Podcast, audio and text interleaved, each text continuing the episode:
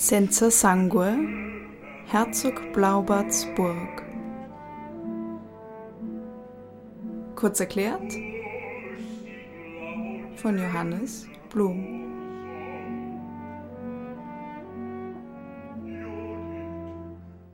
Es gibt ja durchaus ähm, viele verschiedene Art und Weisen auf Opernbühnen, wie man zwei Operneinakter kombiniert. Und da ist natürlich viel Fantasie gefragt. Hier bei uns am Haus ist die Kombination eine besondere, weil das Stück, was fix ist, was vorher existiert hat, Herzog Blaubartsburg von Bela Bartok, kombiniert und neu komponiert von Peter Oetwisch wurde. Also Peter Oetwisch hat just auf diese ganz berühmte ungarische Nationaloper ein neues Stück konzipiert, komponiert und vorangestellt. Sinn und Zweck der ganzen Angelegenheit ist, dass er einen Stoff gesucht hat, wo Konstellationen mit der Konstellation von Herzog Blaubartsburg korrelieren, miteinander in Beziehung treten und lebendig werden. Und Oetwisch hat lange gesucht nach äh, einem Stoff und ihn gefunden in dem Roman von Alessandro Baricco, Senza Sangue, ohne Blut. Und ähm, wie das jetzt nun Dimitri Tscherniakow als Regisseur nochmal zusammengesetzt hat, das ist nochmal, äh, würde ich später nochmal drauf kommen. Zunächst mal müsste man sich klar machen, was Herzog Blaubartsburg eigentlich erzählt. Diese Oper ist 1911 entstanden und äh, Bartok war als junger Mann auf der Suche nach, wie so viele, viele äh, Künstler, Autoren, Literaten, Musiker, Komponisten in dieser Zeit, auf, der Suche nach dem, was das Ungarische schlechthin ist. Da, da waren ganz viele Leute unterwegs damals in der Zeit. Äh, bei den Komponisten ging es so, das war auch bei Karol Szymanowski zum Beispiel so, dem ukrainisch-polnischen Komponisten, auch, der auch wie Bela Bartok ähm, sich versucht hat klarzumachen, was die Volkslieder seines Landes eigentlich sind, wie sie aufgebaut sind, wie sie klingen. Und ist, er ist mit einem Phonographen durch das Land und hat diese Volkslieder aufgezeichnet, hat sie sich vorsingen lassen und hat versucht dann äh, in einer akribisch genauen äh, Notenschrift diese doch sehr ungewöhnlichen, also verglichen mit Kunstmusik, sehr agogischen und sehr unregelmäßigen und, nicht sehr konsequent Meten nach einem metrischen System organisierte Musik zu notieren. Und das war ganz sehr, sehr schwer. Und da hatte er aber eine Ahnung, das war ja auch sein, sein Beweggrund, das zu tun, die ungarische Sprache als musiktheatralische Sprache zu begründen und neu zu erfinden. Bislang war es so, dass äh, all das, was in, was in Ungarn komponiert worden ist, eher in dem ja, den gesamteuropäischen Opernduktus folgte, Stichwort Verdi.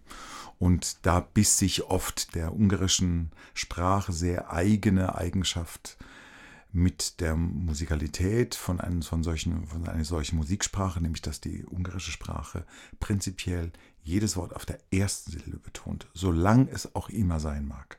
Über diesen Weg kam Bartok zu der sehr genauen und nachhaltigen Behandlung von Prosodie, von Aussprache. Und sein Librettist Bella Balla schlug ihm einen Stoff vor für eine Oper.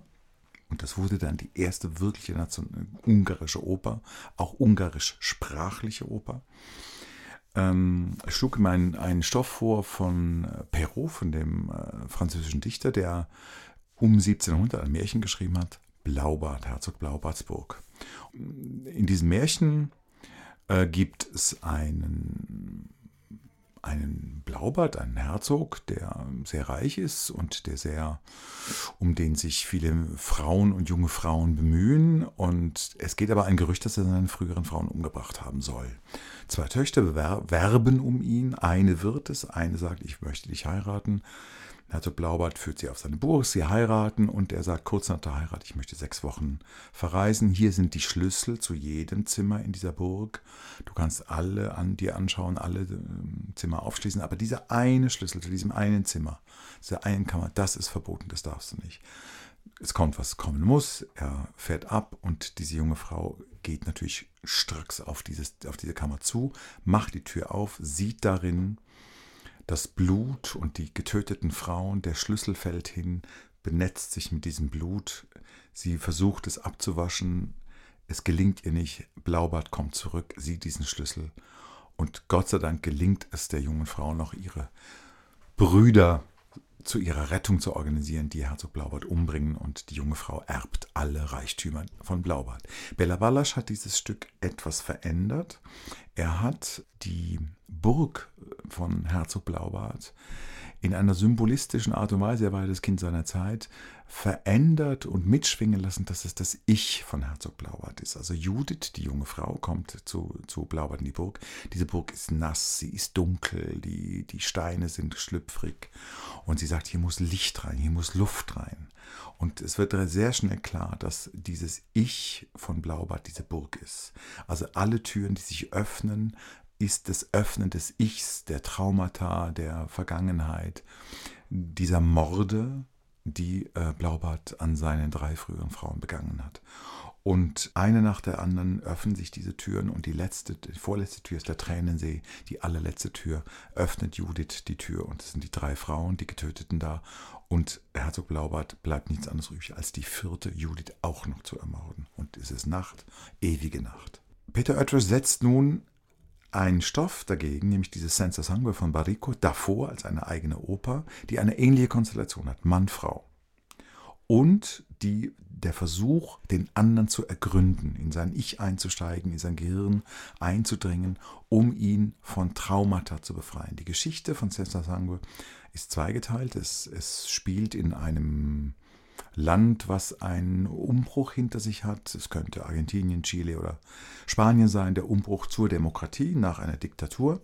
Ein Rollkommando, ein Mordkommando von drei ehemaligen Rebellen, wir befinden uns schon in der befreiten Gesellschaft, hat noch eine alte Rechnung mit einem ehemaligen Militärarzt offen, der äh, ein böser Folterer war. Und sie kommen zu diesem Haus und ermorden diesen Militärarzt dazu noch diesen halbwüchsigen Sohn. Sie wissen aber, dass dieser Militärarzt noch eine Tochter hat. Der jüngste dieses Kommandos wird im Haus rumgeschickt, um diese Tochter zu finden, falls sie noch im Haus ist.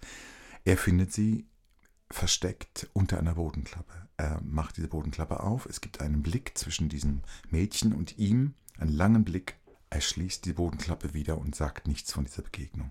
Der zweite Teil dieses Romans ist das, was, was Oetwisch vertont hat, nämlich die Wiederbegegnung dieser beiden nach 40, 50 Jahren. Ein Platz in einer Stadt, ein Losverkäufer steht auf dem Platz, eine Frau schlendert an ihm vorbei, erkennt ihn, es ist die Frau von damals, Nina, erkennt Tito, der heute Losverkäufer ist. Sie kauft ein Los, allmählich beginnen sie sich zu erkennen die Frau sagt, wollen wir uns nicht hinsetzen, was gemeinsam trinken. Sie trinken etwas und ein Gespräch beginnt. Ein Gespräch über das, was damals geschehen ist, beziehungsweise was in der Zwischenzeit geschehen sein mag.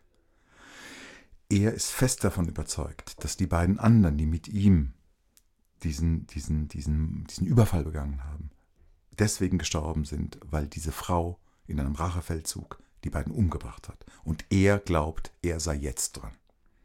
Sie hat ein ganz anderes Vorhaben.